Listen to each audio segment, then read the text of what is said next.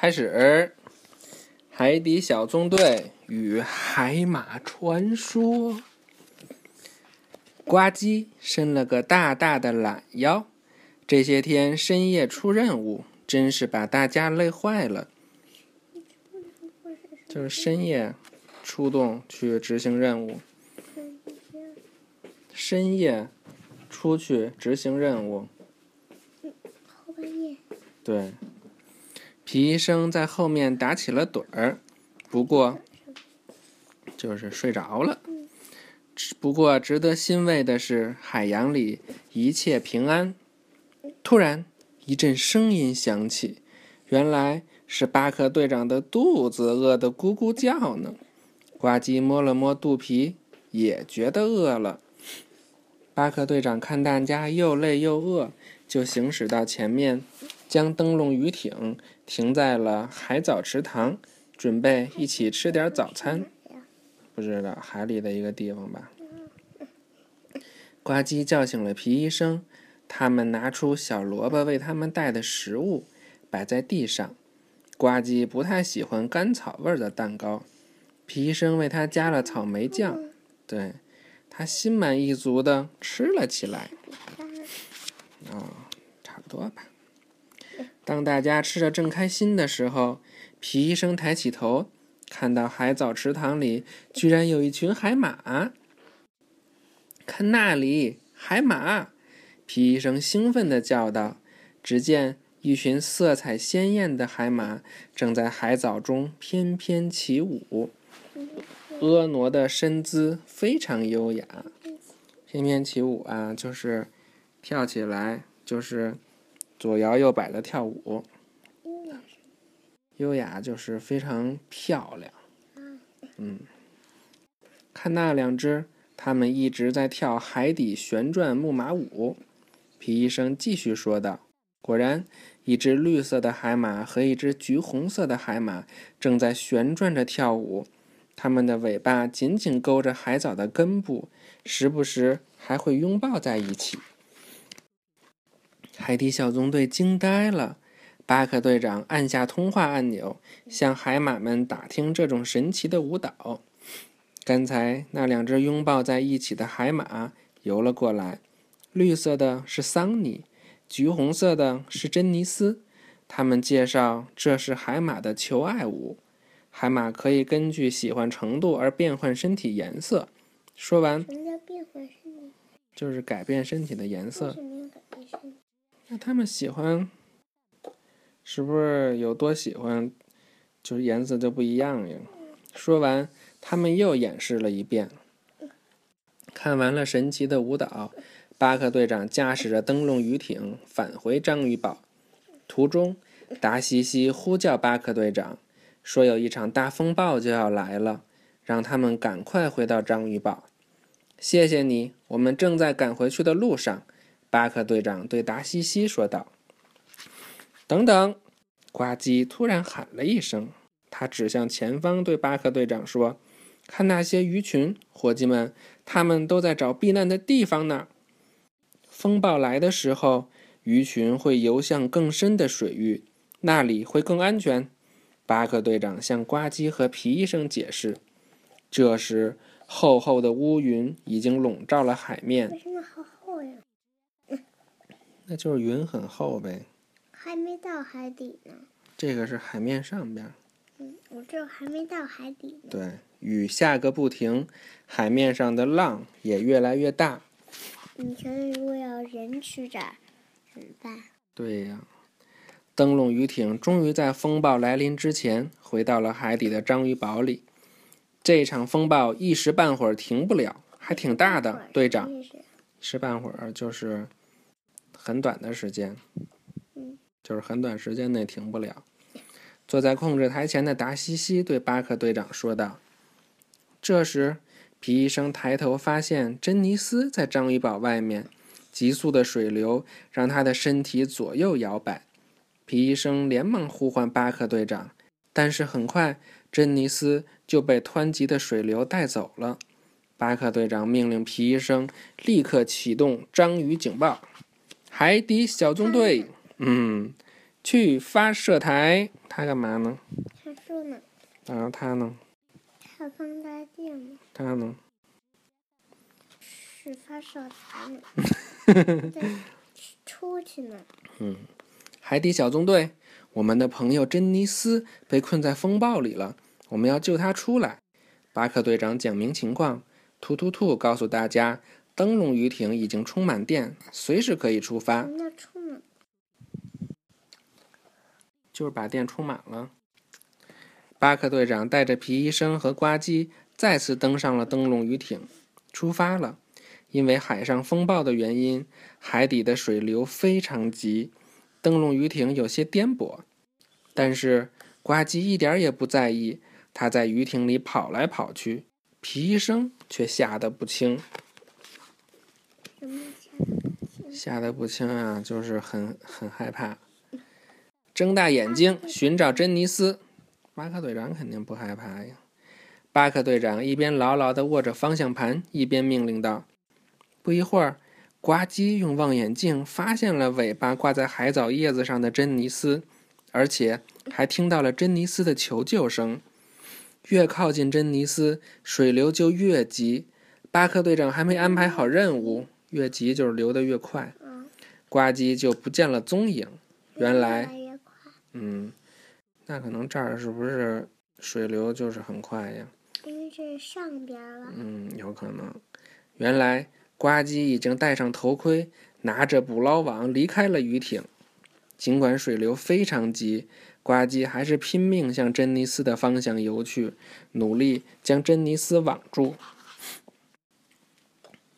皮医生见呱唧网住了珍妮斯，连忙准备好水箱。现在，珍妮斯安全地待在里面。珍妮斯非常感谢他们，还解释说是因为海马不擅长游泳，顺着水流漂，这才卷进了风暴。皮医生听后，海马不适合游泳，不擅长游泳。不擅长。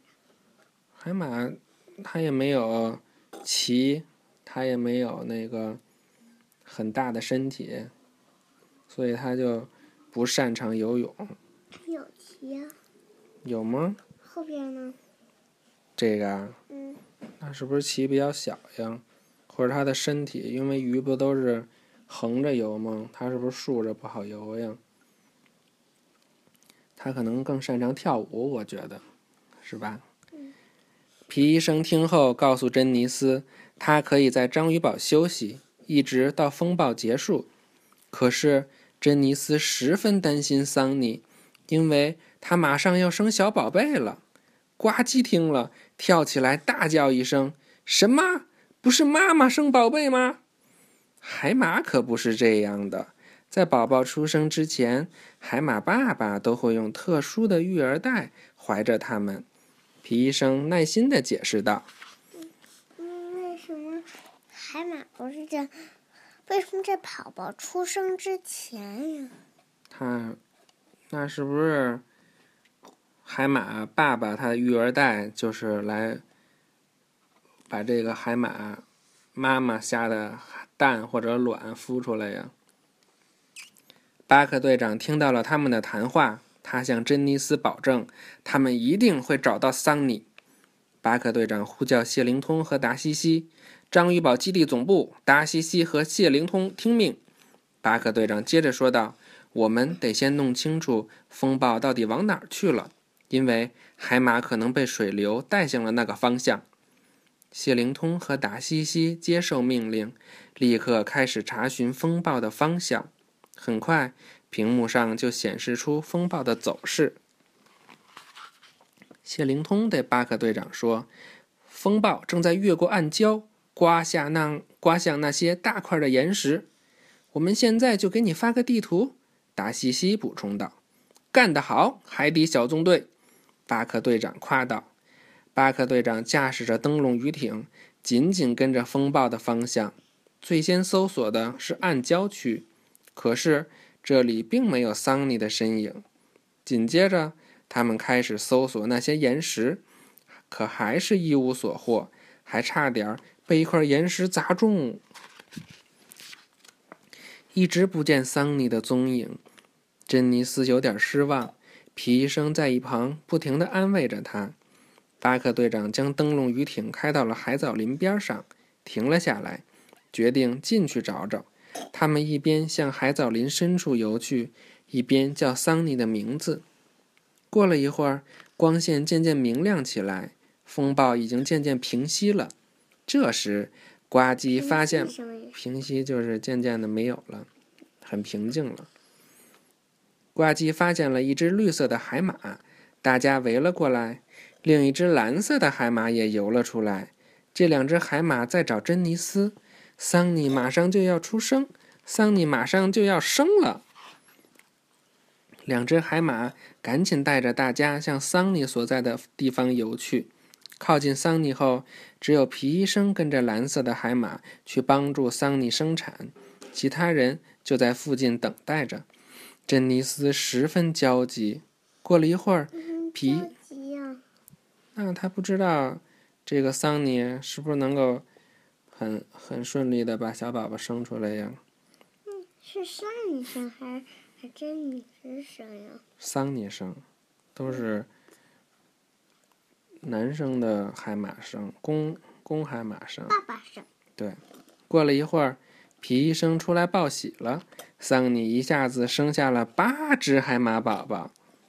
谢天谢地。珍妮斯流下了感动而又幸福的泪水，忍不住连连道谢。这时，桑尼，就是他很开心，然后又很激动。嗯，这时桑尼也游了过来，桑尼和珍妮斯幸福幸福的拥抱在了一起。皮医生拨开海藻，拨开海草，八只可爱的小海马迫不及待的游了过来。哦，他们刚出生就会游呀，看这嘴真可爱，是吧？扑向爸爸妈妈的怀抱。珍妮斯不知道该如何感谢海底小纵队，忍不住亲吻了他们每个人的头盔。海马宝宝们也围着他们转个不停。回到基地总，谁转不停？围着海底小纵队呗。为什么围着他们转个不停？感谢他们吧。回到基地总部。达西西和谢灵通开始欣赏巴克队长他们拍回来的照片，上面有桑尼和珍妮斯以及八只海马宝宝。为什么小萝卜也看？嗯，他也想看呗。他们太可爱了，达西西一直盯着照片，都舍不得移开目光。欢迎进入本期海底报告，这次我们要介绍的是海马。海马游泳不太好，尾巴扒着海草牢。为什么不怕不害好？因为它不擅长游泳嘛，不是？嗯。恋爱时候变颜色，荡来荡去真逍遥。什么叫恋爱？恋爱就是两个人喜爱的人在一起。那那怎么通过？是越深越喜欢，还是越浅越喜欢？那我就不知道了，我也不是海马。回头我们学习一下好吗？海马宝宝真是好，海马海马爸爸怀孕生宝宝。为为什么海马宝宝真是好？因为其他动物都是妈妈生，他爸他是他爸爸生的还不好，好吗？嗯，我不知道。拜拜吧，晚安，我们要睡觉喽。